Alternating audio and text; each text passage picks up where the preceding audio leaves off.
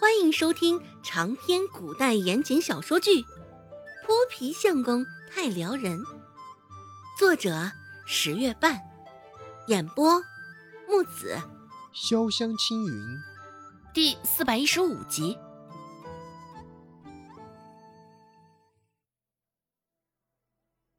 顾寒生一挑眉，不疾不徐的说道：“哦，是吗？”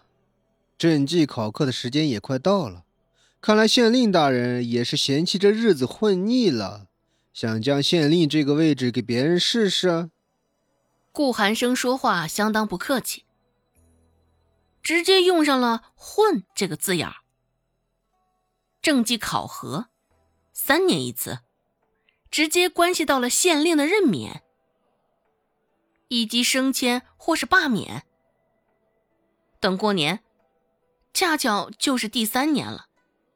你县令也完全没有想到顾寒生会这么说，一下子竟是拿他没有办法。若是在这个节骨眼上被传出私放犯人、收受贿赂等事儿，别说升迁了，就连这县令的位置都坐不稳当。两方都明白其中的利害关系。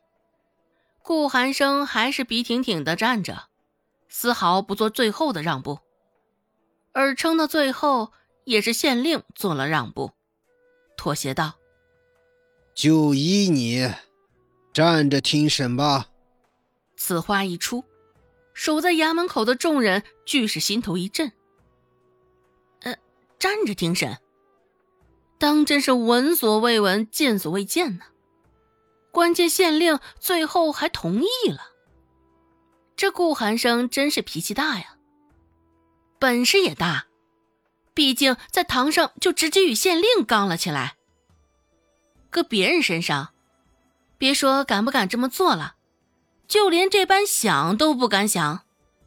众人越发觉得这个顾寒生绝对是不能惹的，也是真的惹不起啊。堂下围观的温志安。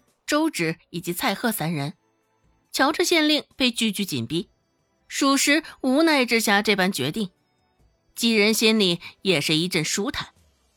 这县令，当真是不知道他眼前站着的是顾寒生啊，阳都镇上鼎鼎有名的恶霸。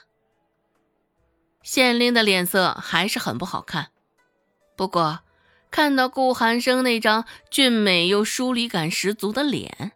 县令也是无可奈何，一抬手拍下惊堂木，县令扯着嗓子说道：“被告杨金云，你可知你今天在这儿是犯了何罪？”杨金云手忙脚乱的在地上磕了两个头，一边嘴里也是喃喃的为自己辩白：“小民不知，小民不知啊。”看到杨金云这般唯唯诺诺的模样，县令心里这才好受了点只是一听到县令说的话，无疑是在衙门围观的人心里又刮起了一阵飓风。嘿，怎么回事？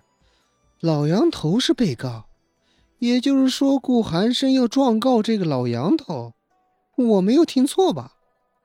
哎，嘿，这究竟怎么回事啊？哈！难不成是老杨头陷害顾寒生？莫不会是顾寒生轻薄了老杨头家的姑娘，一气之下，老杨头对着顾寒生发了难。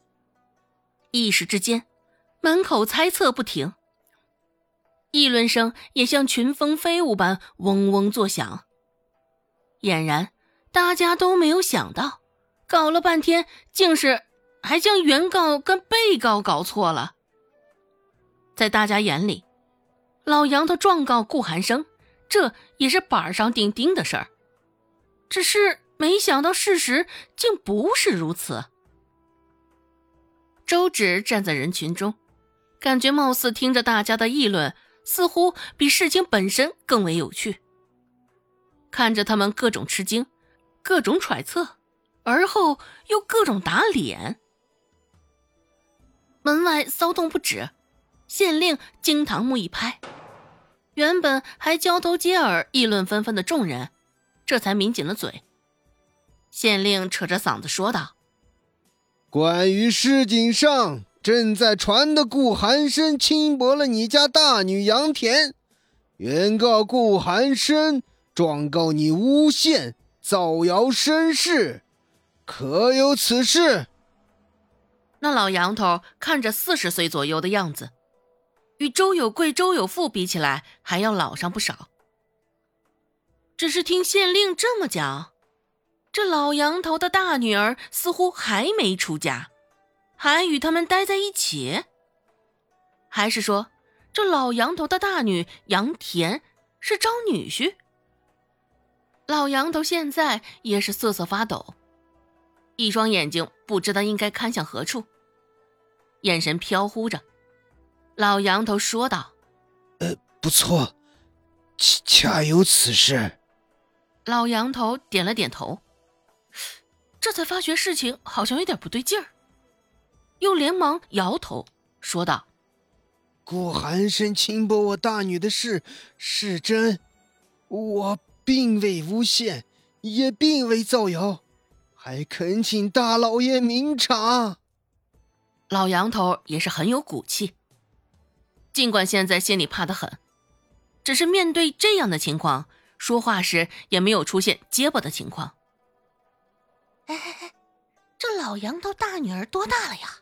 哎呦，瞧着这老杨头，他这大女儿年纪应该也不小了吧？的确不小了，好像都有二十出头了。听说他这大女儿到现在都还没嫁出去，被搅和的。下面还有两个女儿也不能出嫁，唉，二女儿都已经十八了，哼，也早过了谈婚论嫁的时候，唉，当真是被他这个大女儿给耽误的。这是杨都镇上的规矩，必须年长的先结婚出嫁了，后面年纪小的才能谈婚论嫁。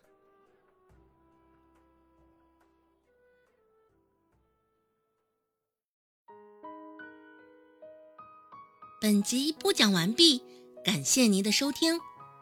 感兴趣别忘了加个关注，我在下集等你哦。